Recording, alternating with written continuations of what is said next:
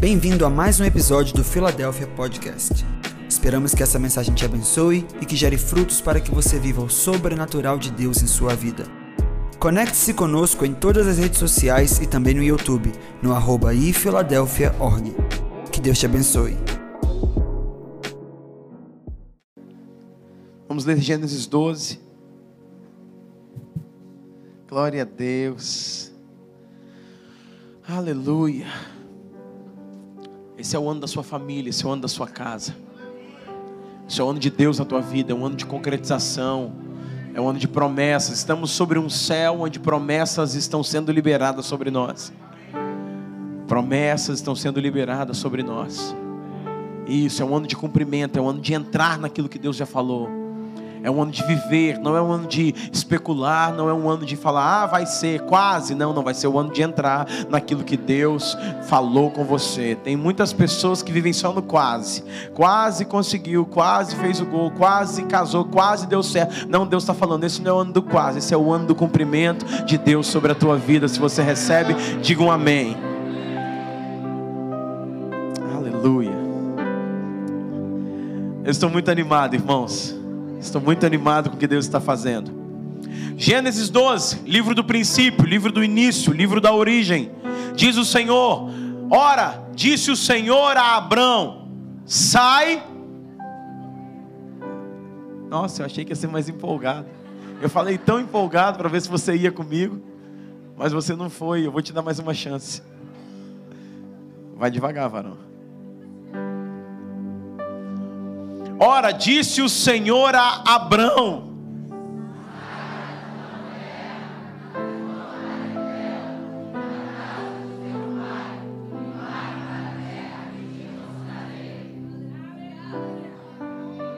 Aleluia. Vamos lá?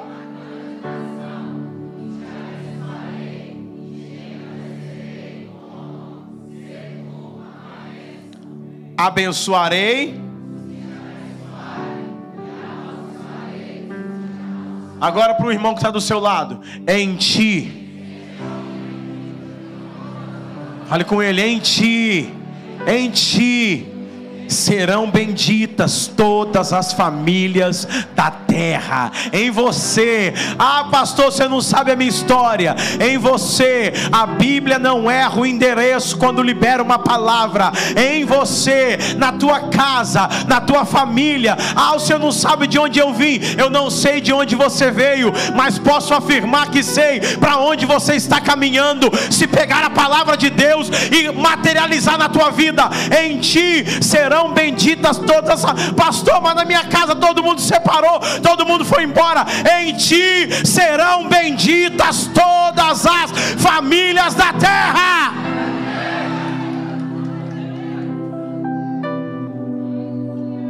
Aleluia.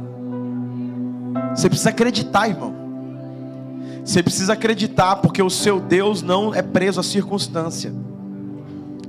E toda vez que ele libera uma palavra profética, já falei sobre isso aqui, é uma possibilidade de fazer enxergar o futuro.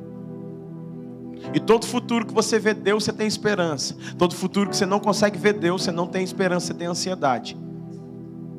Então, quando estamos liberando palavras proféticas aqui, não é para te motivar, não é para te animar, não é para você crer, é ativar a sua fé, para mudar a realidade, a atmosfera e o céu sobre a tua cabeça, para que você possa receber e entrar no que Deus está falando.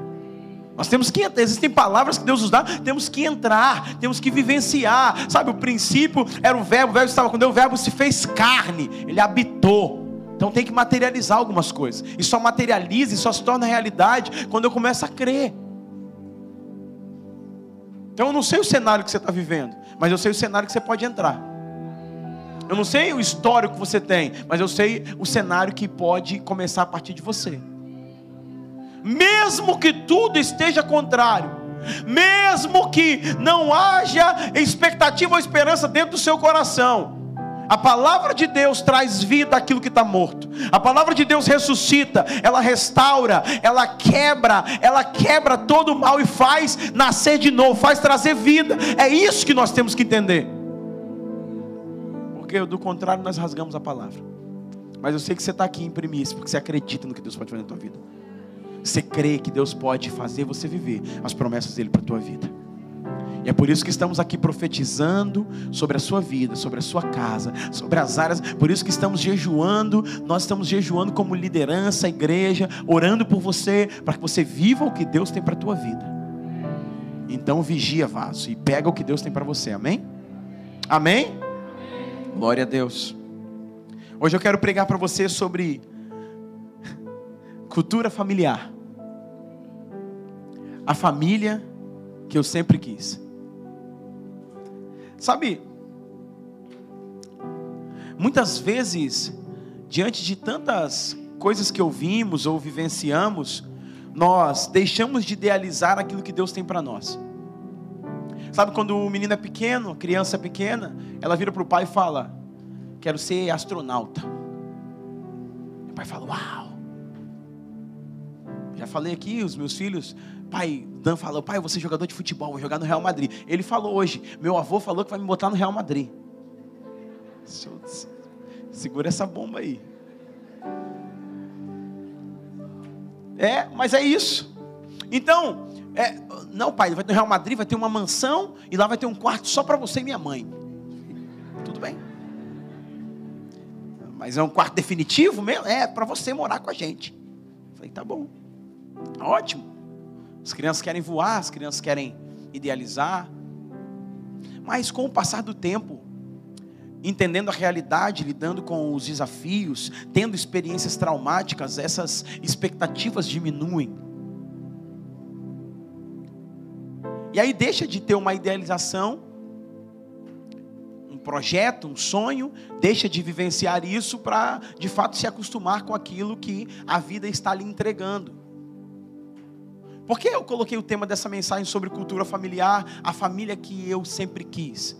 Porque Deus, quando disse para Abraão: Em ti serão benditas todas as famílias da terra, ele estava falando que a família ideal, o modelo de Deus, o modelo que ele queria trazer, era uma família que teria um padrão de alegria, de celebração, de comunhão, de vida, de tudo isso. Ele queria trazer uma ideia para Abraão do que era de fato. Não era o contexto que nós sabemos de idolatria, de esterilidade, nós já falamos sobre isso aqui de morte, luto, perdas, dor. Nós falamos sobre isso. Então ele, ele queria construir uma nova ideia na cabeça de Abraão, para que ele pudesse vislumbrar, e pudesse sonhar, e pudesse ter esperança, pudesse ter expectativa acerca daquilo que Deus tem.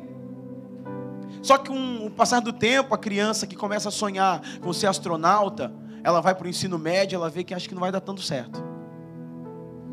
Que se ela fizer um curso técnico, conseguir um emprego para ajudar a pagar a faculdade, já está bom.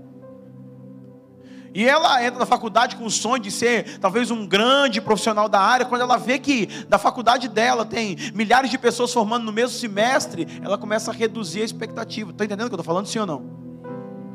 Só quando falamos, isso é em todas as áreas, tá ok? Mas quando falamos de família, a vida foi colocando é, em muitos um óculos de baixa esperança, baixa expectativa, lidar com a realidade e vai, vai, é, como diria o ditado, chupa essa manga que a vida te deu.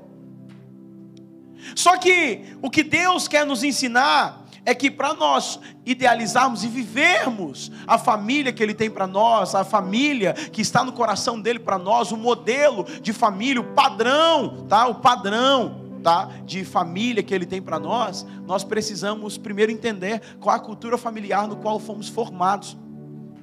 E é dentro disso que eu quero entrar com vocês hoje. Porque Deus fala com Abraão: sai da tua terra, espaço geográfico, parentela, influência dos parentes, né? E casa do pai, lugar onde a lei é formada, um lugar onde o óculos é colocado, a cosmovisão. Eu enxergo o mundo, eu enxergo o mundo pelo óculos que me deram. Então ele sai desses, dessas três esferas de atuação. No caso de Abraão, Abraão precisava ter uma intervenção divina para mostrar a ele uma nova perspectiva. Talvez na minha vida, na sua vida, Deus precisa intervir, Deus precisa entrar e falar: olha, você precisa é, mudar alguns cenários e atmosferas perto de você para que você possa enxergar como eu enxergo. Porque muitas vezes colocamos o óculos do nosso histórico familiar. E por colocarmos o óculos do nosso histórico familiar, vamos enxergando a vida, os relacionamentos, casamento. Eu vou mostrar isso aqui para vocês, da maneira no qual colocaram esse óculos em nós. Agora, se quando você, se você é, coloca um óculos escuro e você entra nesse ambiente, você começa a ver tudo na perspectiva mais escura.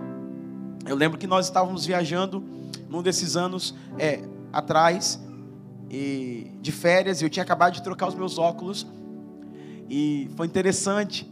Você está rindo já, né? Foi interessante que é, ele tinha duas lentes é, para sobrepor sobre o óculos. Era o óculos de grau, o, a lente em cima, o espelho do óculos de sol, e também tinha um espelho para dirigir à noite. E ele colocava aquele espelho, uma lente meio amarelada, e nós estávamos saindo de, de Porto Seguro, e eu falei, Paula, pega aquela lente lá que nova que eu coloquei por cima do óculos, que falou que enxergo melhor, e eu tenho é, tem quatro e meio de grau aqui nessa vista, e, então eu tenho uma dificuldade para enxergar. Então coloca, eu coloquei a lente, falei, nossa, estou enxergando muito bem. Estou enxergando muito bem. Daqui a pouco estou enxergando bem. Acelerei, acelerei, acelerei. Estou enxergando bem. Pum, não viu quebra-mola. Puf, todo mundo. Ela, Diego, como é que você está enxergando bem? Tira isso do rosto. Os meninos subiram, bateram com a cabeça no teto. Foi uma doideira.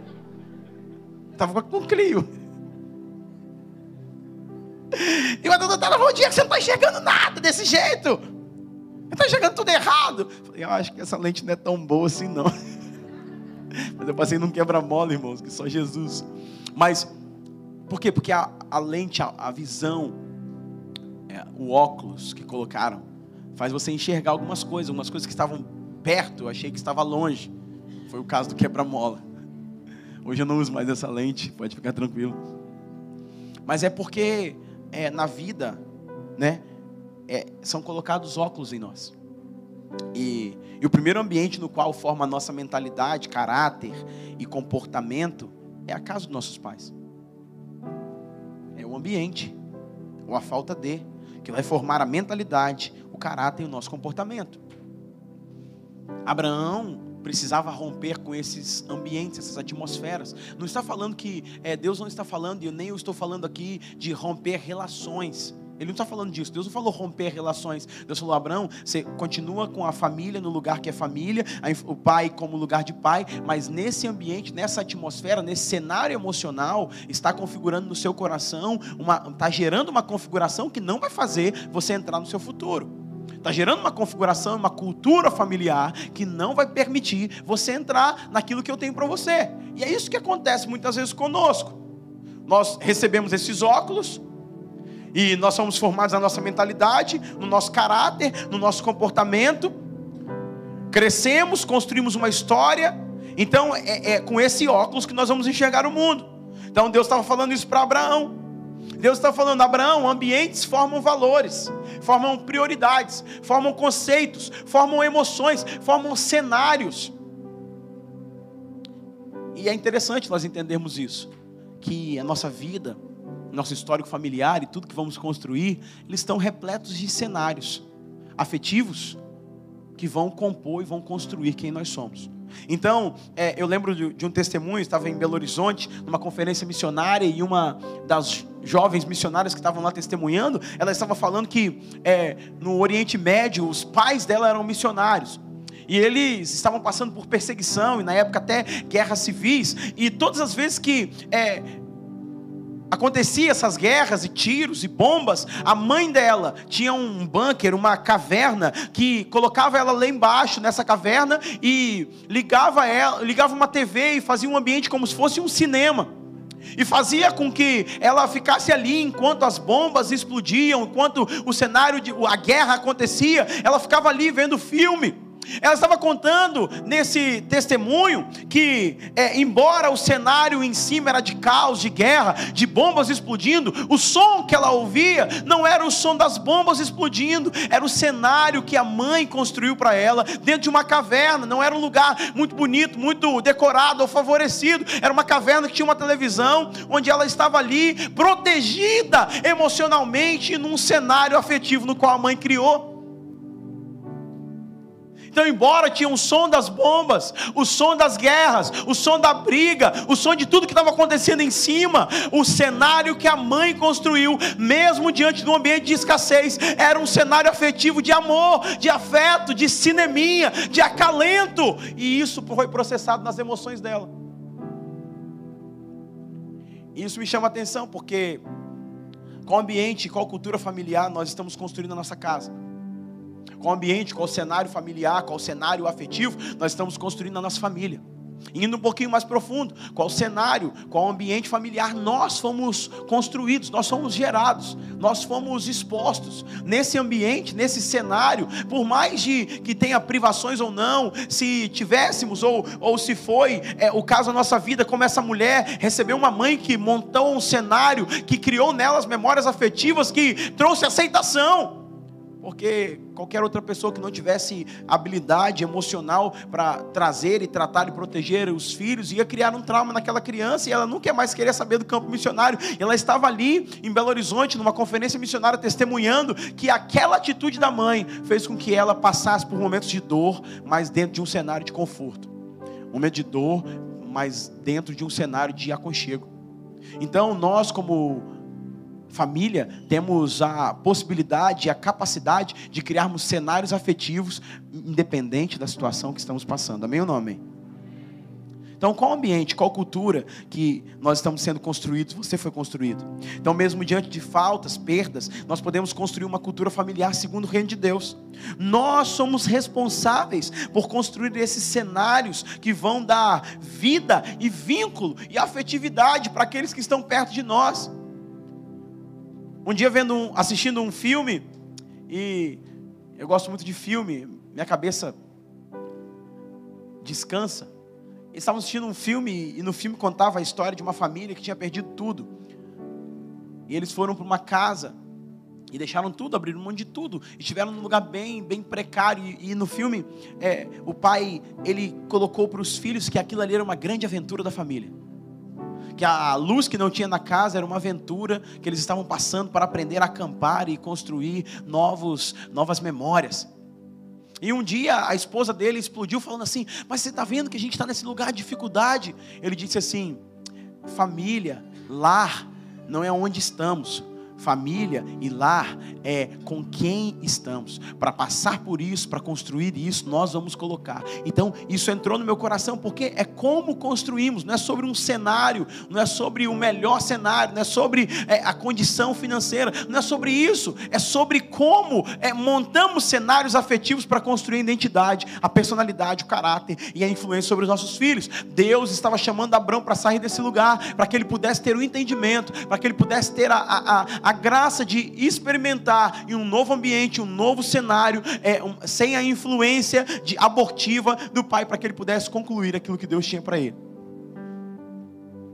Então é interessante conhecer o ambiente. Hum, tá.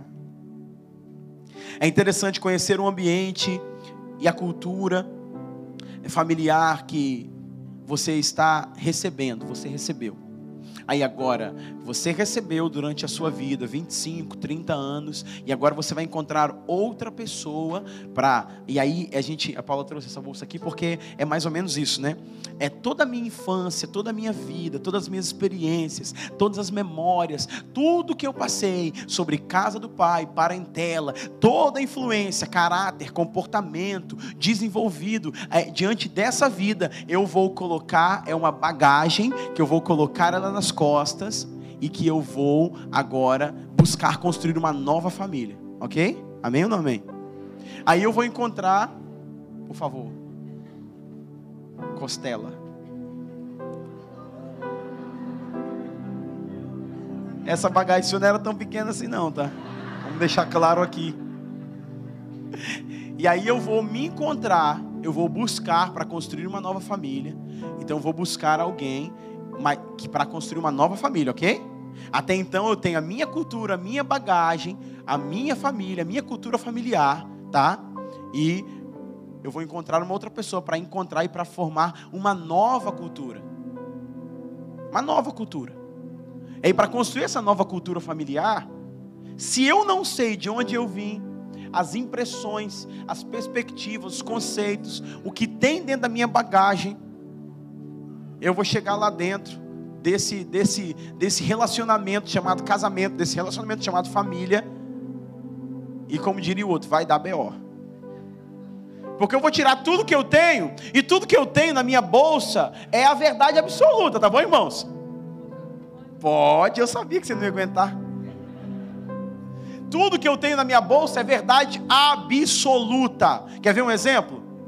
Não dá voz agora para ela, não. É. Quer ver um exemplo? Oi. Quer ver um exemplo? Vou deixar você falar. Quer ver um exemplo? Quando nós casamos, nós temos 15 anos de casado. Quando nós casamos, tá? Eu sempre tive a cultura na minha casa de, e por ser uma família grande, se eu falar da minha família aqui, ó, minha avó teve 10 filhos. Nossa, aí ela adotou mais 5 porque a casa estava vazia. Então ela teve 15 ao todo. Então é uma família, muita gente, sempre muita gente. Então não tinha mesa, pastor Hélio. Acho que é isso que você sofre também com um monte de filho, né? Tinha mesa que comportava todo mundo para sentar para comer na mesa, ok? Então não era costume sentar na mesa para as refeições. Muito menos negócio de supa lá. Aí eu casei. E isso estava na sua bagagem. Isso estava na minha bagagem. Eu, aí quando eu caso. A, a, bagagem dele. Almoçar era onde? Na frente da televisão, com prato Duralex marrom, vendo o jogo do Flamengo. Pronto. Aí casou, feliz. Aí casou, feliz para, para sempre. sempre. Uhul, joga arroz, ei, que benção.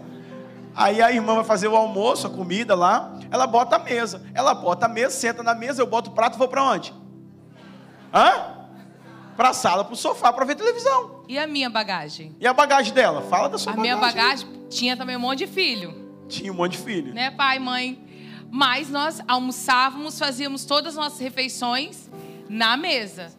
Era proibido fazer refeição em frente à televisão. A gente comia todo mundo na mesa. E, e aí? aí casamos. Primeira vez que vamos almoçar juntos, cadê o homem na mesa? Oi, cadê? Ah, mas aqui, a minha bagagem diz o quê? Que almoço, refeição é a mesa. E a bagagem dele diz o quê? No sofá. Então, quando nós casamos, decidimos ser uma só carne, a primeira coisa que nós precisamos é entender a nossa bagagem. Entender aquilo que está dentro da nossa bagagem. Isso é autoconhecimento. Isso é totalmente necessário. Porque você precisa conhecer o que tem aqui. Os valores que o óculos que você que foi colocado em você pelos seus pais. E a partir desses valores que você vai se relacionar com o mundo. E você consegue mascarar muita coisa em relacionamentos externos, mas dentro de casa o cabelo não tá assim. Tá não, eu achei que era liso. dentro de casa não tem máscara. Yeah. Dentro de casa é a, vamos a Vera, é a Vera mesmo. É a Vera. Então, primeira coisa, você precisa o quê? Saber o que está dentro da sua bagagem. É ter essa humildade de abrir, sabe, aquelas caixinhas que às vezes nós não estamos afim de, de abrir. Às vezes porque não tem nem é, conhecimento, né, irmãos? Às vezes porque nem sabe. Vai vivendo a vida e nunca parou para ser instruído sobre isso. Aí então vai vivendo a vida, aí vai, a gente vai, vai entrar aqui, vai entrar, vamos entrar junto aqui, que eu fiz nove perguntas de como conhecer e como identificar a sua cultura familiar para você poder identificar a sua, para você poder olhar para você. Ah, pastor, não sou casado. Melhor ainda. Ah, pastor, casei. Você está aprendendo. Pode. Tá, pode sentar. Pode levar aqui. Então, leva a sua e leva a minha. Então, para você identificar, porque se você não identifica, você acaba é, brigando, entrando em lugares que não é para entrar. E depois de um tempo a gente vai aprendendo, gente. Você tem que selecionar as brigas que você vai entrar, as guerras que você vai entrar. Não dá para você entrar em tudo. Então vamos lá? Então, para entender, vai partir da família, da, você que é casado, da sua família antes de casar, tá? Você que é solteiro, da sua família hoje, você que é filho, você vai identificar isso e você vai conseguir desenvolver melhor relacionamento. Então é para todo mundo. Ah, pastor, não sou casado ainda. Ah, não tenho... enfim, todo mundo pode identificar. Não é uma mensagem específica para quem é casado, não. E, não, casado, vai falar outro dia. Enfim, então assim, na sua casa, como as pessoas resolviam os problemas? Como resolvia os conflitos? Resolvia, virava a esquina, ia acumulando, acumulando, acumulando. Daqui a pouco eu vi um grito: Eu não aguento mais! Uma panela caía, ou simplesmente fingia que nada aconteceu e segue. Nada aconteceu. Aí você vê que você viu que seu pai está emburrado com a sua mãe, aí você viu que tem um clima tenso no ar, mas todo mundo está fingindo que nada aconteceu. Como é que se resolve? Resolvia. Ou é, é, é sempre. Era olho no olho, sentava para conversar procrastinava tudo, empurrava para baixo do tapete. Como que é que resolvia problema na sua na casa do seu pai? Como que as coisas eram resolvidas? Era só na pancada? Taca a sandália havaiana de pau, depois pergunta o que, que foi? Ou não nem pergunta e nem depois nem conversa? Como é que era o diálogo? Como é que era essa forma de resolver conflito? Como que as coisas processavam? Se, eram diálogos, eram conversas, eram é, esperava o problema acontecer para poder conversar, orava sobre isso, não orava, era briga, era polícia.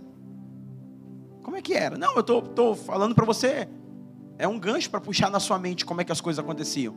Era um silêncio mortal. Então, alguns cenários foram montados na nossa mente, alguns cenários foram montados na nossa cabeça. E isso, é, o Dr. Augusto Cury fala que é o, é o RAM, memória RAM, registro automático de memória. É, a sua cena, a sua mente não pede permissão para fotografar esse ambiente que você está vendo. Ela não pede permissão. Ah, eu não quero parar de ver isso. Não. Ela não pede, ela fo simplesmente fotografou. Se teve impacto emocional, ou se teve um forte impacto emocional, ou se teve algo que marcou muito, você jamais vai esquecer disso. Tem coisas que estão na minha cabeça que eu não esqueço. Tem coisas que estão na sua mente que você não esquece. Estão na sua cabeça que lá tem. E assim, coisas boas. Você vai lembrar de uma viagem, você vai lembrar o dia do casamento, você vai lembrar de algumas coisas. Você vai falar, isso, esse dia eu não esqueço. Essa viagem eu não esqueço. O dia que eu encontrei Fulano, não esqueço. Você vai ficar com coisas marcadas na sua mente. É o registro automático de memória. Não pediu permissão. Agora, se o cenário não foi afetivo agradável, se o cenário foi de gritaria, briga, é, é, de agressão verbal, você registrou isso na sua mente. Você entendeu como como que é que resolve o problema? É desse jeito. Você entendeu que a forma de fazer é assim? O apóstolo conta, falando do pai dele, né? Ele botava o chapéu e ia embora, né? Saía. Então, assim, quantos cenários afetivos estão registrados na nossa mente e a gente vai carregando isso. Agora, na hora do relacionamento, na hora de lidar com os filhos, na hora de lidar, é a mesma coisa. Eu lembro isso, falo, já falei isso aqui, minha avó, eu falava, engole o choro. Então olha, olha isso, presta atenção. O menino errava. Aí ele era corrigido. Ou caía, era corrigido. Aí na hora de chorar, ela fazia o quê? Hein, mãe? O que, que Dona Iva falava? Engole o choro. Aí o menino caiu, foi corrigido porque caiu. Está doendo duas vezes, correto? Doeu porque caiu, doeu porque apanhou porque caiu. Aí ele vai chorar. Por quê? É expressar, é colocar para fora, é dar, é dar, é a lágrima, né? É o sentimento que a gente não consegue ah, transpor em palavra, transforma em lágrima. E vai chorar. Ah, ah, engole o choro. Engoliu. Olha o cenário que foi montado. Olha o cenário. Então, assim, é natural. Então isso você vai reproduzir automaticamente. Então como que eram os problemas resolvidos na tua casa? Buscavam conselho? Resolvia sozinho? A maioria das pessoas vem de uma cultura familiar onde não se resolvem os problemas. Esperam estourar a bomba, espera a casa cair. Não resolvem. Porque Se você vem de uma, um lar, de uma influência familiar, e, e eu não estou condenando a influência familiar de ninguém aqui, eu só estou falando que aquilo que você viveu é uma grande possibilidade de você registrar exatamente número, gênero e grau, se não houver uma intervenção de mudança de mentalidade na tua vida e pela palavra de Deus mudar. Então, se você não for curado disso, você vai reproduzir anos e anos e anos, isso vai ser reproduzido e não vai ser mudado. Quer você goste, quer você não goste, é, isso vai acontecer. Tem pessoas que falam assim: eu nunca quero ser igual fulano da minha família. Você já ouviu isso? Já ouviu isso, gente? Sim ou não? E você repara, quanto mais ela fala que não quer ser, mais ela. Poxa vida. Por quê? Porque é, diante de tantos cenários afetivos de desconstrução, criou-se um bloqueio e fala assim: eu sei tudo que eu não quero. Eu não quero um casamento assim, eu não quero criar filho assim, eu não quero uma vida assim, eu não quero isso aqui, eu não quero isso aqui, eu não quero isso aqui. Aí você lista tudo que você não quer, só que você nunca listou, nunca parou para listar o que você quer. Nunca parou para construir que tipo de casamento você queria ter. Que tipo de esposa você queria ser, que tipo de marido você queria ser, que tipo de filho, que tipo de, de construção familiar você queria ter. Então você trouxe para sua mente o não, mas toda vez que você fala assim, não olha para aquela porta, o que, que sua cabeça faz? O que, que você faz na hora? Não olha para ali que está caindo, mas todo mundo olha para lá.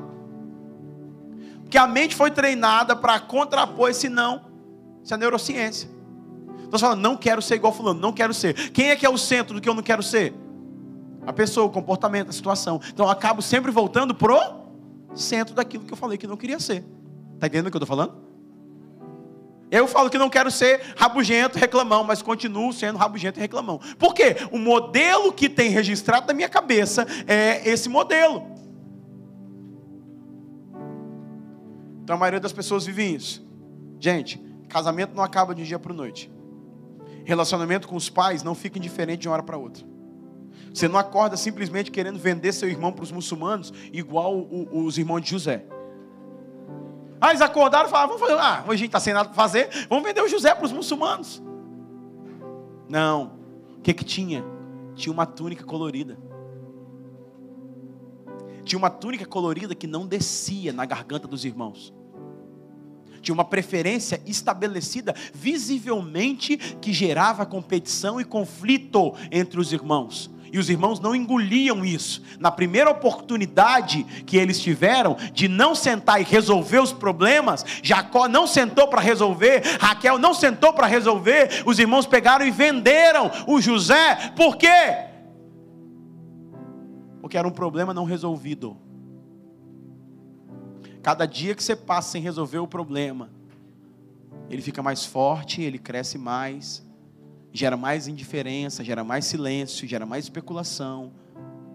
As pessoas fogem de conversas difíceis. As pessoas fogem de olhar nos olhos e resolver. Vira a esquina e fala: "Não, faz isso". Ou quando não querem compensar com presentes, com roupas, com um monte de coisa. Então, se a gente não parar só que nós fazemos questão de muitas vezes, se formos treinados nesse ambiente, fazer vista grossa para as coisas que estão acontecendo. Agora, se eu vim de uma cultura assim, eu só reproduzo. Se eu vim de uma cultura familiar que os problemas ficavam tudo nas costas da mãe, quando eu casar, o que, é que eu vou fazer? Vamos lá, alguém comigo, por favor. Vai jogar onde? Não, pai, porque tem que fazer isso aqui, fulano. Fala com sua mãe. Não, pai, porque fulano. Fala com sua mãe. Não, porque. Fala com sua mãe. Não está vendo que eu estou lendo o jornal? Fala com sua mãe.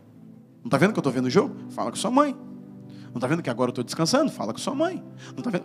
Fala com sua mãe, fala com sua mãe, fala com sua mãe, fala com sua mãe. E como vai ficando a mãe? Vamos lá, vamos lá. Não estou ouvindo a voz feminina no auditório, eu queria ouvir. Como vai ficar a mãe? Hã? Deu um grito lá, sobrecarregada! Aí ninguém entende porque a mulher está lá no dia, não acontece do nada, mas acontece do dia, ela dá uma crise de choro e fala: vou sumir.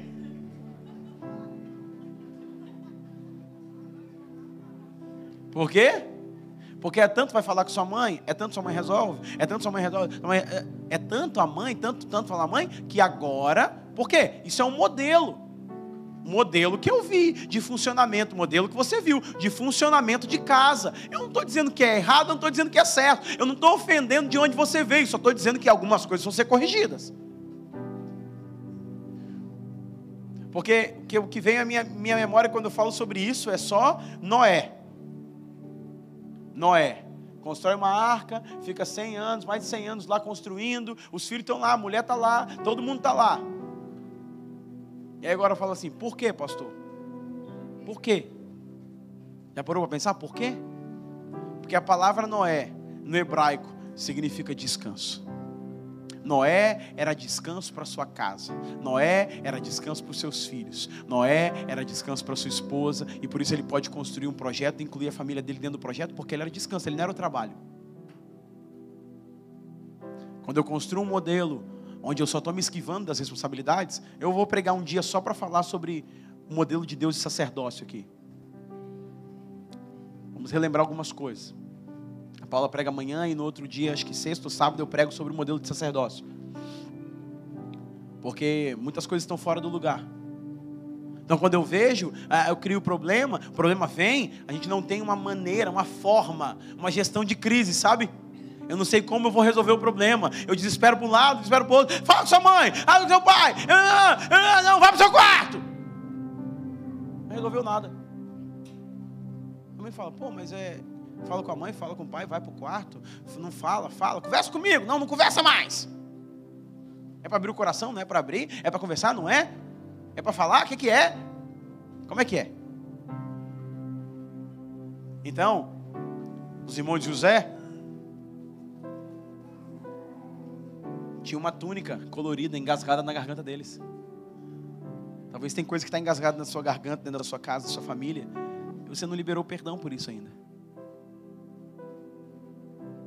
E por isso que as coisas não funcionam. Aí você quer andar com problemas não resolvidos. Presta atenção, gente. Se você não gravar nada do que eu falar hoje aqui, você grava isso. Tempo não cura. O que cura é perdão. Amém? Amém? Tempo não cura nada. Em alguns casos, o tempo só apodrece mais as coisas. Vira para o que está do seu lado, dá um sorriso. E fala: se ficar tenso aqui, você me belisca.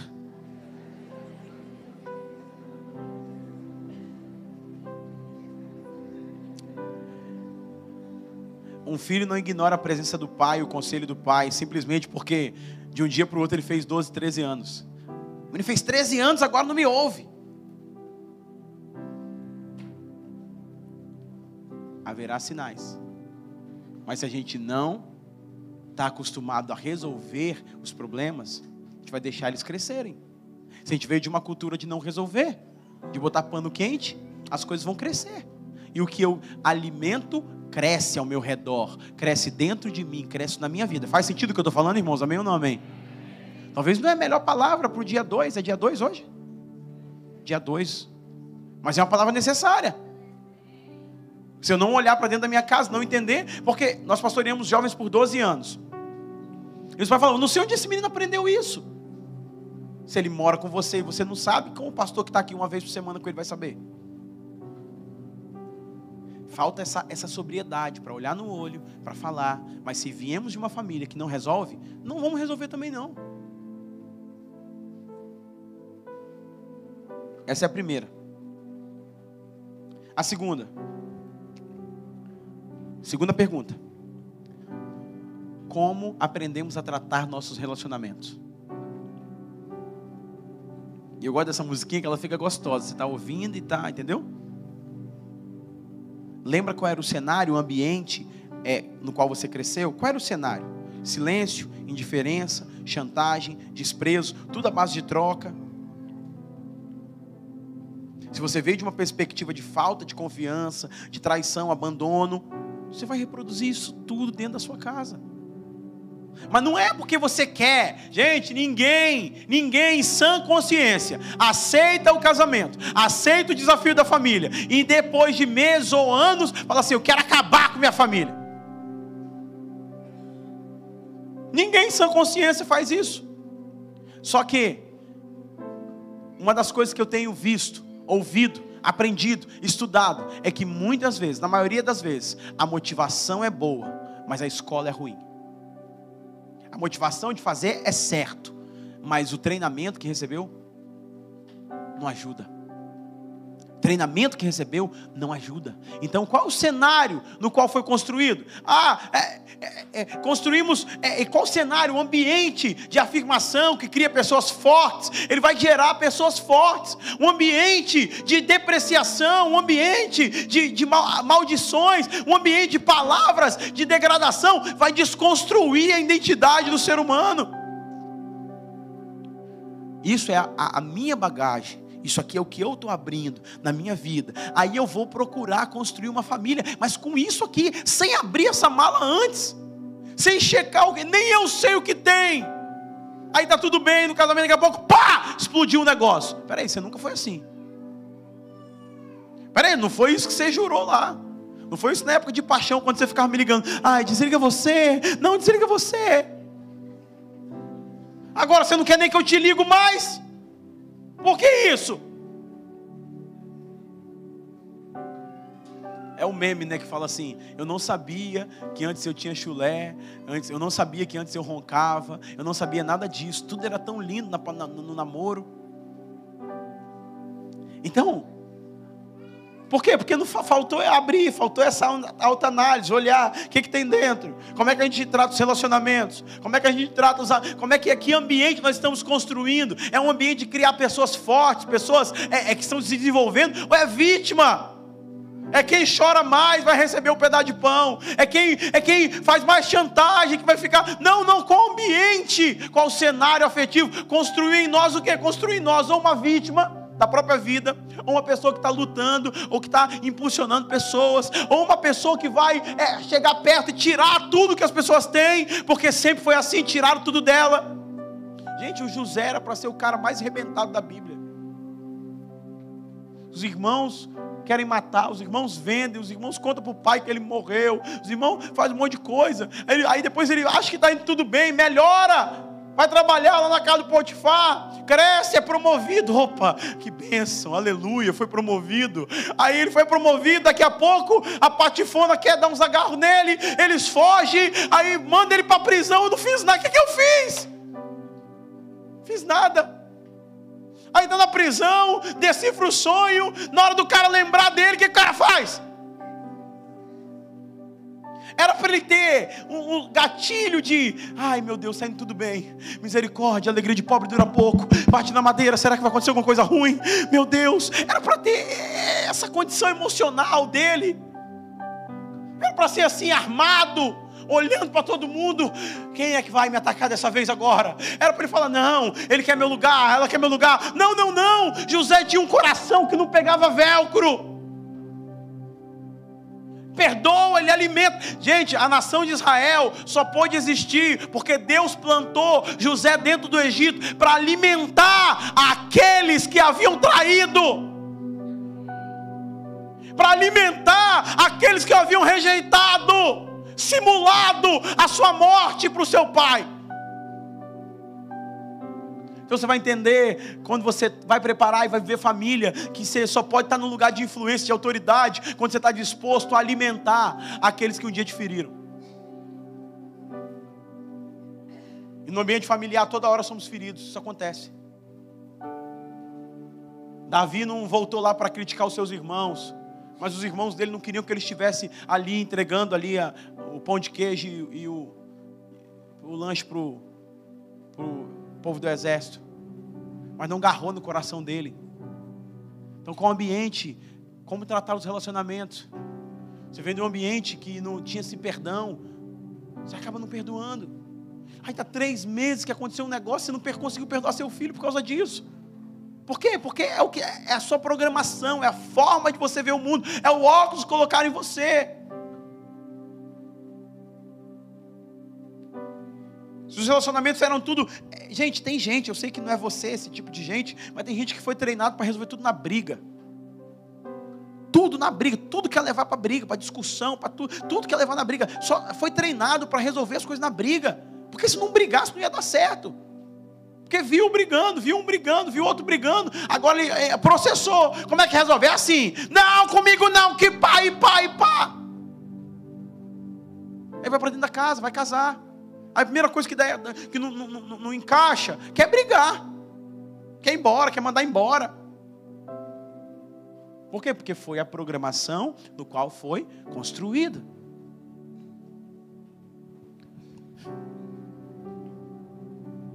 Terceiro, deixa eu passar isso rapidinho, vamos lá. Dentro de relacionamento aqui, eu botei o terceiro assim: como expressamos o nosso amor uns para os outros. Já ouviram falar das cinco linguagens do amor? Sim? Já ouviu? Levanta a mão, só para você saber. Já ouviu? Como expressamos nosso amor um ao outro? Agora, como isso foi expressado para nós, vai processar como vamos expressar para o outro. Ah, meu pai nunca disse eu te amo, mas ele sempre trabalhou para colocar comida dentro de casa. Então a forma dele dizer que te amo era colocar comida dentro de casa. Só que você não processou isso, então você acha que meu pai não me ama. Aí você reproduz a mesma coisa. Então, é, às vezes não estamos fazendo errado, só estamos usando a ferramenta errada. Temos boa intenção, mas às vezes nossa intenção não alcança o lugar no coração. Então imagina que as linguagens do amor é como um, combustível para o carro.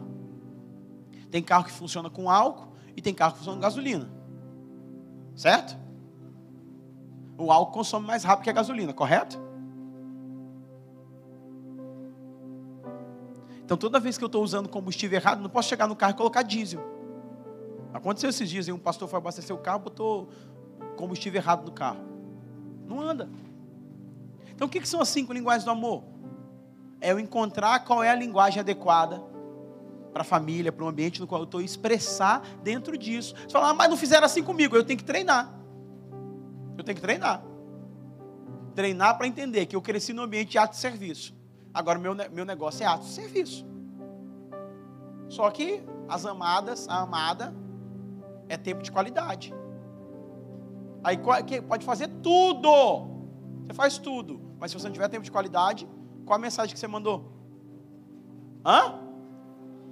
Isso. Mas você está errado? Não, você só manifestou a linguagem errada. Fala português, fala inglês com a pessoa, vê se ela vai entender.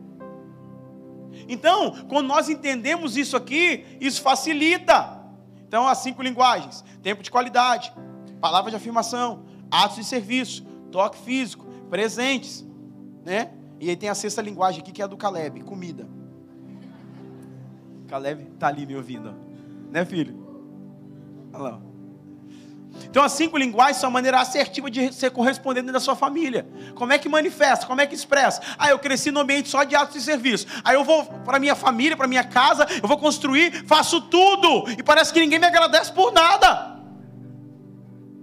Está entendendo o que eu estou falando? Mas eu nunca parei e falei, meu filho, você é, você é o cara. Você, eu tenho alegria de ser seu pai. Eu nunca virei para minha esposa e falei: Olha, eu te amo mais que o Flamengo. Está entendendo? Eu nunca correspondi. Eu estou sempre hiper mega tarefado. Então eu estou com o celular, eu estou com o computador, então todo mundo chega, ah, ah, toma 50. Mas eu nunca sentei, olhei no olho e falei: O que, que você gosta de fazer? É montar Lego? Todo pai já deve ter tido uma experiência de pisar num Lego de madrugada dentro do quarto do, quarto do filho. Então, assim, é isso. Então, beleza. Isso aqui é tempo de qualidade. Eu estou comunicando a linguagem. Então, isso é nossa inteligência emocional para corresponder quem está perto de nós. Talvez a, a, linguagem da sua esposa é atos de serviço. Ela não pode ver você sentado. Eu vou dar uma dica aqui agora.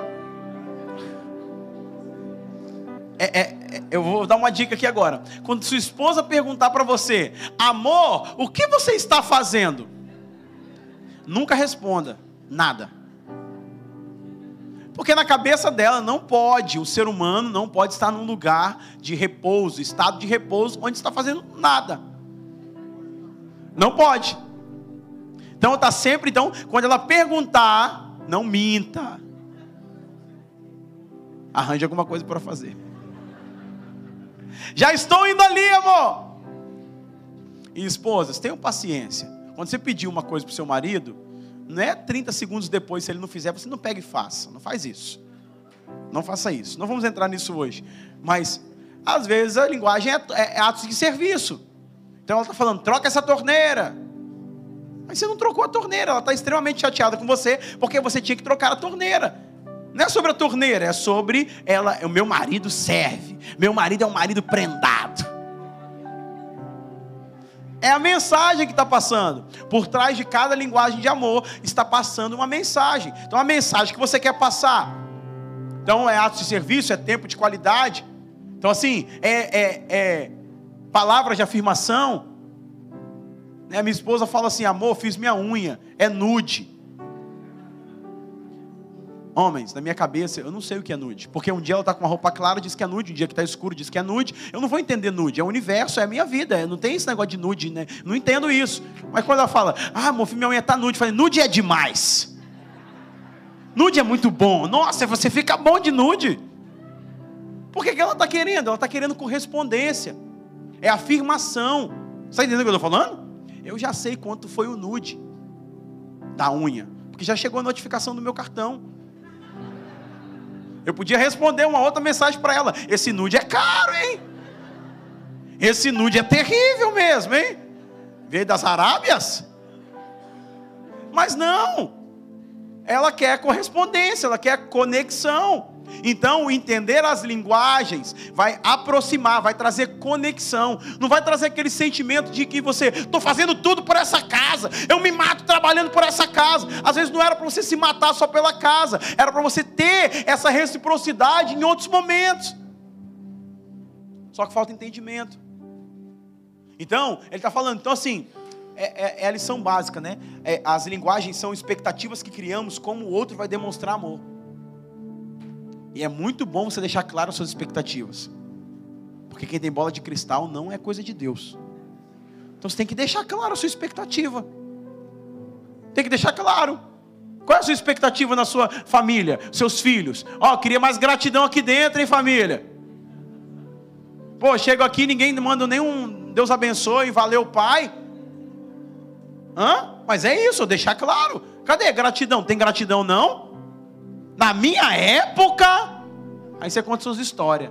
Minha avó carregava o saco de arroz, os cadernos, e nananã. E você conta que todo pai faz isso. Vai contar que eu andava tantos quilômetros para estudar. Pô, pai, era na roça que você morava? Aí os meninos hoje estão mais inteligentes, eles não estão caindo em toda conversa dessa, né? É, né? Vocês estão rindo aqui na frente, né? Mas deixa claro a sua expectativa, porque toda Toda a expectativa que eu tenho de me sentir amado e ser amado no ambiente familiar, ela precisa ser comunicada e ela é comunicada. O menino fala para o pai, assim: Pai, viu minha chuteira? O que, que ele está querendo? Palavra de afirmação.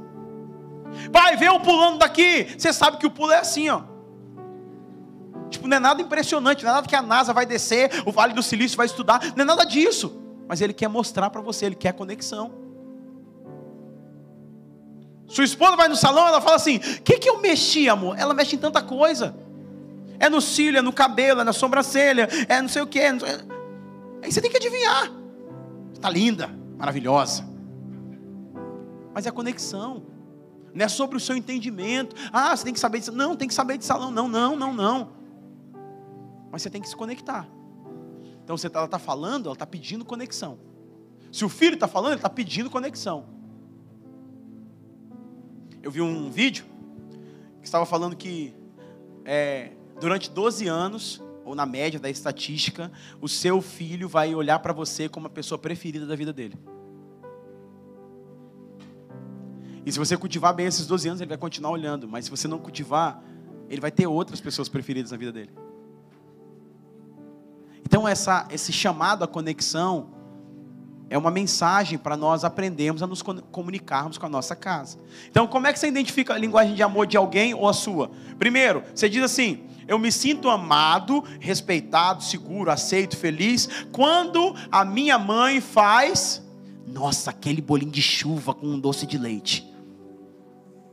Quando minha mãe faz. Olha lá, outra já falou ali já para a mãe. Ó. Eu me sinto amado é quando meu esposo faz. Ah, vai me dar um presente. Quando ele vem, me dá um presente. E presente não é todo dia um, uma joia, um negócio assim, não. É uma lembrança, é um bombom, uma joia, um bombom, pôs um sapato, pôs uma outra joia. Mas é lembrou. O presente é você estava em qualquer lugar, você lembrou de mim. Então é a linguagem. Você entendendo o que eu estou falando? Faz sentido, gente, o que eu estou falando? Amém? Então, é, então assim, se você preenche isso, você vai corresponder e você vai entender. Agora, se você não entende isso, você vai fazer, fazer, fazer, fazer e vai não vai sentir essa satisfação de ser aceito, amado, seguro, feliz, não vai ter isso e você vai acabar entrando no lugar de desgaste, tá bom? Então é entender e se preocupar com os outros, tá? É, como minha casa lidou com os erros, como minha casa aprendeu a lidar com os erros. Vou acelerar um pouquinho aqui. Se você tem é uma cultura familiar que não aceita erros, e eu estou falando de erros, não de erros morais, pecado, estou falando de erros do trajeto, de aprendizado, de erro de lavar a louça, erro de não lembrar de fazer as tarefas, tá? Muitos cenários e ambientes, as pessoas, famílias são rotuladas pelos seus próprios erros. E aí você construiu a sua vida a partir dos seus erros, porque cresceu numa casa onde não aprendeu a lidar com os seus erros. Hoje você leva toda essa bagagem para o seu marido, para o seu marido, para o seu filho, para as pessoas que estão perto de você. Então, não aceita novos desafios porque se sente rotulado de incapaz, porque cresceu num ambiente onde errar não era permitido. Vive sobre culpa e condenação, porque se acha indigno de receber as coisas. Por quê? Porque nunca, no ambiente que você cresceu, quando as coisas deram erradas, a culpa era sua. se tornou uma pessoa extremamente perfeccionista e não suporta as pessoas errarem com você. Por quê? Porque cresceu no ambiente. Como lidar com os erros? Como aplicar disciplina? Outra, deixa eu passar aqui. Qual a visão que tenho de filhos? Gasto, despesa, trabalho. Se você veio de uma família teve muita escassez, teve muita coisa, se você somatizou, ah, eu estou em detrimento de um irmão, fui privado de uma coisa, você vai ter uma mensagem, filho, isso é problema. Aí por mais que hoje você, você tenta se conectar, você olha para o passado e na sua mente, no seu coração, as marcas emocionais que você tem é de olhar para aquela, a, a, a, o seu filho, olhar para a realidade, olhar como um bloqueio. Então você não consegue aceitar isso. Penúltimo ponto, antepenúltimo. Como tratamos dinheiro? Dinheiro é um problema no ambiente que você cresceu, tá bom? Vamos lá. tudo que deixou de fazer foi por causa do dinheiro? Ou tudo, tudo que to, o dinheiro foi um, um agente potencializador, potencializador do caos da destruição da sua casa? Porque tinha dinheiro, meu pai bebia, chegava e batia na minha mãe. Porque tinha dinheiro, fazia, jogava e perdia tudo. Enfim, ou dinheiro era um problema. Você sabe que a gente não tem dinheiro. Para de pedir essas coisas, não tem dinheiro. Você cresceu olhando dinheiro é um problema. Aí só que você botou esse óculos, dinheiro é um problema. Aí você casou e sua esposa quer casar, fala: pelo amor de Deus, não gasta! Porque você cresceu com um código que dinheiro é um problema. Porque não temos dinheiro, não temos condição. Então você construiu uma mentalidade a partir disso aqui. E aí dentro disso aqui, você olha para as coisas e fala assim: não, não dá. Aí você tem é, na sua cabeça é que você não é merecedor, que você não é digno, você não pode receber isso, você não sabe lidar. Tem pessoas que não sabem receber presentes, elogios, não sabem receber. Porque viveram num ambiente de tanta escassez que agora acho que quem está dando está querendo tirar alguma coisa. Então, é, vai para a perspectiva familiar, vai para o ambiente familiar, essa pessoa não consegue se doar, ela está sempre no, no, no débito. Ela nunca consegue amar de verdade, ela nunca consegue se entregar de verdade. Porque, e tudo está conectado à forma que viu, à forma que é, teve é, na sua vida. Então, uma coisa é trazer a realidade, né? E muitos dos pais, a intenção é trazer a realidade. a gente não pode comprar isso, pode comprar aquilo, mas é trazendo o impacto. Eu, eu lembro que eu estava no mercado, fui no mercado com o Caleb, e na minha frente tinha uma, uma, uma mãe com uma criança, talvez uns dois anos e um pouquinho. E criança pede tudo, tudo quanto é lugar, né? Não sei se seu filho é assim, os meus filhos são assim. Ele chega no mercado, quer Kinder Ovo, quer não sei o quê, quer não sei o que lá, quer não sei o que, quer pede tudo. O tempo todo pede tudo. E a menininha apontou e queria um, um negócio, um chiclete, não sei o que que era. A mãe abaixou e pegou ela assim, sacudiu ela assim, falando assim: Você não sabe que eu não tenho dinheiro, vai me pedir dinheiro porque essas coisas. Fiquei olhando aquela cena, imaginando o que a, podia causar, o que poderá causar na vida daquela menina. Por quê? Porque todo problema, ou toda falta, ou toda, ou toda, toda coisa que não foi realizada, tudo que não foi feito, ficou na conta de quem? Do dinheiro. A gente pode passear porque não tem dinheiro. A gente não pode fazer isso porque não tem dinheiro. Você não pode fazer isso aqui porque não tem dinheiro. O seu amigo tem dinheiro. O pai dele tem dinheiro. Mas agora eu? Vai trabalhar igual uma doida, 12 horas por dia para ver se não sei o quê. Ficou tudo na conta do dinheiro. E aí você construiu a visão, a mentalidade que dinheiro foi uma coisa que trouxe problema. E aí ou você vai se tornar um cara extremamente avarento, ou você vai se tornar um cara extremamente gastador, porque você tem uma perspectiva errada sobre o dinheiro. Então, se na sua casa houve falta, era presente, ou o cenário não, não, não, funcionou, não funcionou desse jeito, então, é, Deus precisa trabalhar, intervir. Então, só que essa é a maneira. Então, lembra de uma coisa, irmãos, eu escrevi aqui. Lembra de uma coisa. É, a influência de Mamon não está só conectada à abundância de recursos. Ela está conectada a toda vez ou todo tudo que você faz ou deixa de fazer, se está conectado ao dinheiro. Se você tá, se tem dinheiro, você está feliz. Se você não tem dinheiro, você está triste. Se você pode fazer as coisas porque tem dinheiro, você fica bem. Se não pode, você fica triste. E se tudo cai na conta do dinheiro, mamon também está influenciando a sua vida. Posso ouvir um amém? Porque se tudo, ah, eu vou, não tem dinheiro, eu vou ter dinheiro, tudo é o dinheiro, o dinheiro continua sendo o centro. Se o dinheiro é o centro, ele se torna o Deus. Por quê? É o objeto de adoração, é o objeto que está ali conectado. Então, se ele é o centro e se ele é o Deus, eu estou servindo a quem? O dinheiro. E não é porque tem muito, é porque eu acho que a falta, a conta está no dinheiro. Então, eu preciso desenvolver, eu preciso entender. E eu vou trazer essas impressões para os meus relacionamentos. O filho pede, o filho fala, eu vou falar o quê? Vou, vou, trans, vou trans, transmitir para ele a mesma coisa que eu tenho. Eu vou casar a minha bagagem, lembra? Ela entrou com a bagagem dela, eu entrei com a minha. O que a gente pensa sobre dinheiro? Não, não, isso não. Aí, aí as maiores brigas que é o segundo maior causa de divórcio, é a administração financeira, ou falta dela. Por quê? Porque a gente nunca expôs, pensou sobre isso. Partindo para o final.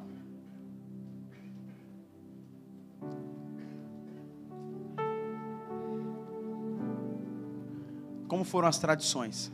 Quais tradições eu carrego da minha casa, da minha família? A Paula fala para mim sempre que dia de domingo era dia de bolo. Que todo domingo ela sentia o cheiro de bolo na casa da mãe dela, ela lembrava, domingo é dia de bolo. Ficou marcado. E esse cenário, ele está é, envolvido com sentidos, cheiro, ouvi, audição, paladar. É cenário, tem uma mesa, tem uma mãe chamando, vem comer o bolo. Tem um cenário, qual é a tradição? Qual tradição nós estamos construindo na nossa casa, na nossa família. Agora, ah, eu não vi, não. Aniversário aqui não faz nada. E mais uma vez está falando, não, mas tem dinheiro, pastor. Por quê? Porque não é sobre o dinheiro, é sobre celebrar a vida. Aí, mas quando eu aprendi que não é dinheiro, é dinheiro, é dinheiro, é dinheiro, tem dinheiro, tem dinheiro, tem dinheiro. Não vai fazer festa que tem dinheiro. Mas nunca foi sobre o dinheiro. Não estou falando que o dinheiro não é importante, eu estou falando só que ele não é o primeiro lugar. Só que na família foi tudo colocado nisso, então nunca celebrou a vida. Nunca teve um aniversário. Está entendendo, irmãos, o que eu estou falando? Não tem tradição, não celebrou tradição. Quais são as tradições?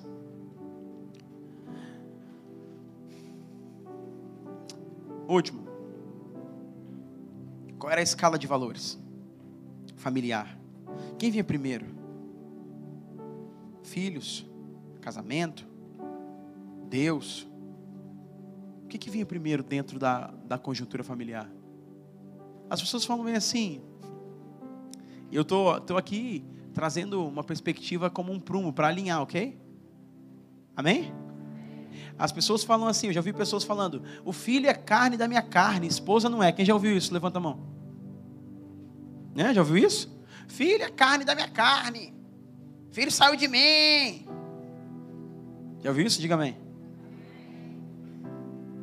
Realmente, filho veio do marido, a mãe gerou, mas a Bíblia não fala em momento algum que filho é uma só carne com o pai ou filho é só carne com mãe. Se a gente não colocar as coisas no lugar, se a gente não colocar as coisas no lugar, as famílias continuam disfuncionais. E aí, nós temos casas, não você, é claro, que maridos são tratados como filhos e filhos são tratados como maridos. Já contei a experiência aqui da mulher gritando: Vai todo mundo tomar banho. Aí entra as crianças, o marido entra na fila atrás. Já contei sobre isso? Já vou. Mundo escovar o dente. Aí o marido, ai, já não escovei também não. Mas o menino deita na cama do pai, na cama da mãe. A mãe cheira, abraça, beija, enfim. Por quê? Porque a perspectiva familiar, o óculos que foi colocado, é que marido pode ir embora, esposa pode ir embora, filho sempre vai ser seu filho. Aí a pessoa entra no casamento olhando, falando assim: é, se marido pode ir embora e filho não, aí toda atenção, toda afetividade é dada para o filho por 10, 15, 20, 25 anos, e aí o filho vai, o filho vai e encontra a mulher da vida dele. Eu falei esses dias com Caleb. falei, Caleb, é, sua mãe é a mulher da minha vida. E você vai encontrar um dia a mulher da sua vida. E o dia que você encontrar a mulher da sua vida, sua mãe não vai ser mais a primeira mulher da sua vida. Ela, nossa, Diego, precisa falar isso? Eu falei, precisa, porque se ele não entender isso agora, ele vai, vai querer casar e te tratar como esposa dele. Ele começou a procurar.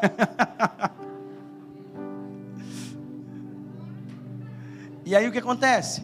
Porque não foi ensinado. Aí o cara vai lá, amor só de mãe. Aí a vida toda ele está lá agarrado na mãe. E ele não consegue ter uma mulher na vida dele porque ele acha que a mulher da vida dele é a mãe. Eu não estou dizendo que tem que desonrar a mãe, não estou dizendo que tem que menosprezar. Não, estou falando que as coisas têm que entrar no lugar. Porque se você não sabe, o seu filho não é seu. Deus te emprestou ele para ser mordomo dele.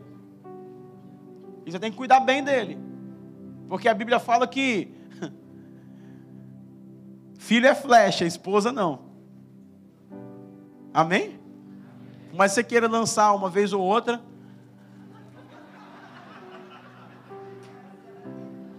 Estou falando mentira, Paula? Não. Você não pode lançar. A vontade de dar aí, passa.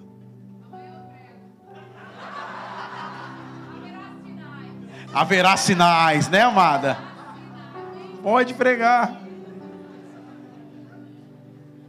Mas, mas por quê? A perspectiva é errada.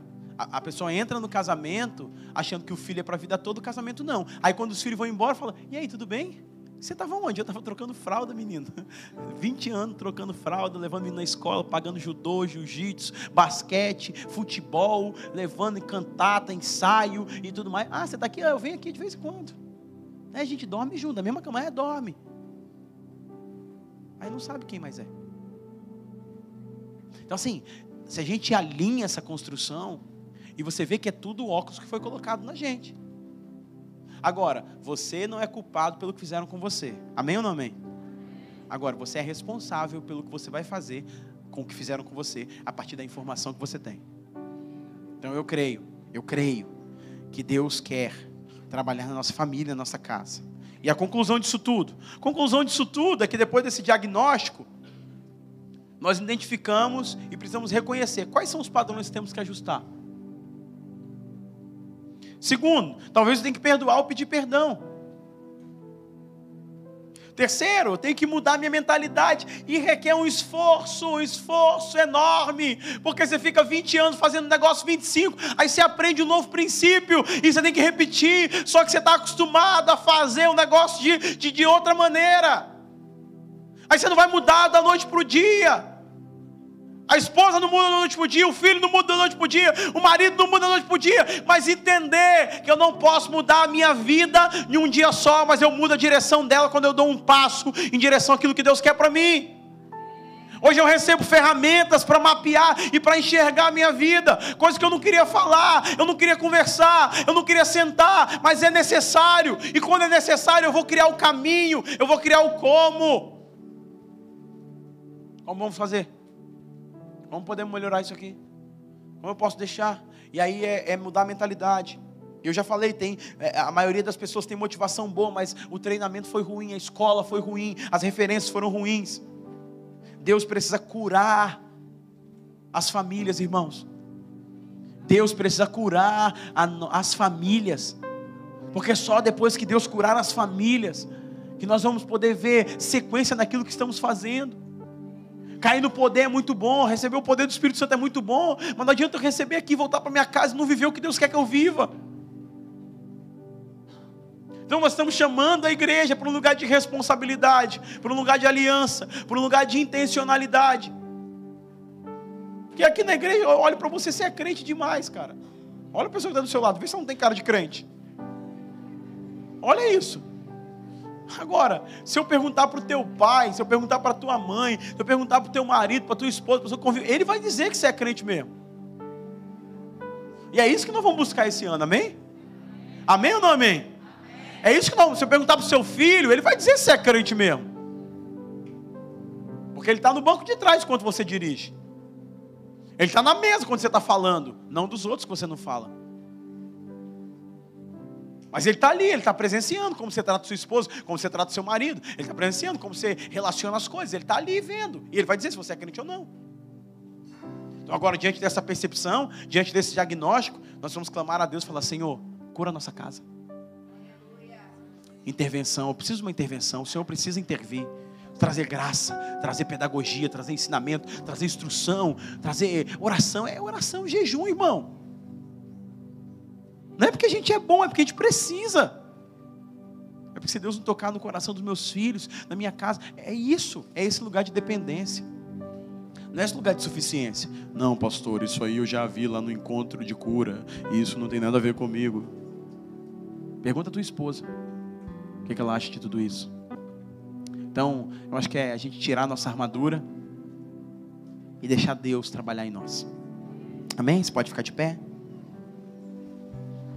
Amanhã a pastora Paula vai pregar. Diz ela que tem sinais aí para trazer.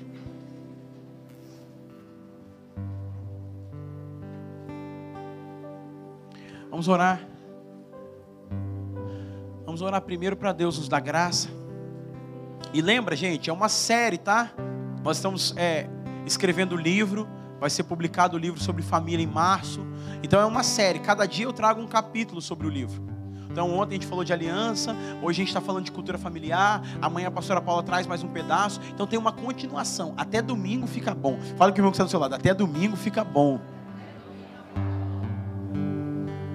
Então vamos orar a Deus, pedindo a Deus força, graça. Então sai, sai daqui para ir para sua casa e, e, aproveitar que você está planejando o um ano. Fala assim, o que, que, é?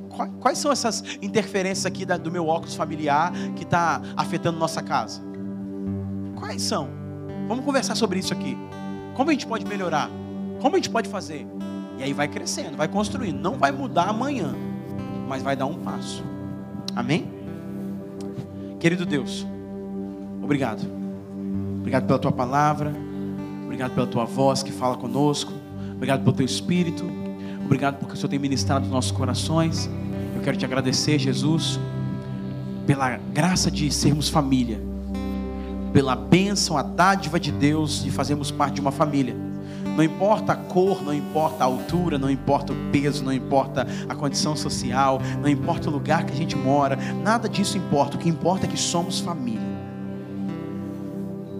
E umas com dificuldades, outras com mais dificuldade, outras com coisas para serem ajustadas, como todos nós.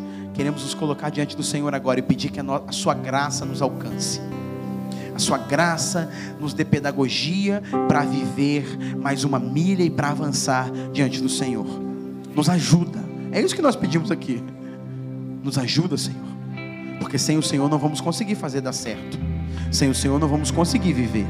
Sem o Senhor não vamos conseguir educar filhos segundo o teu coração. Então nós pedimos ajuda-nos para não usar os óculos que nos influenciam negativamente da vida e das nossas percepções, mas colocar os óculos do Senhor sobre nós, para enxergar como o Senhor vê, para falar como o Senhor fala, para amar como o Senhor ama, para crer e acreditar como o Senhor acredita. Essa é a nossa oração que nós fazemos, em nome de Jesus. Amém.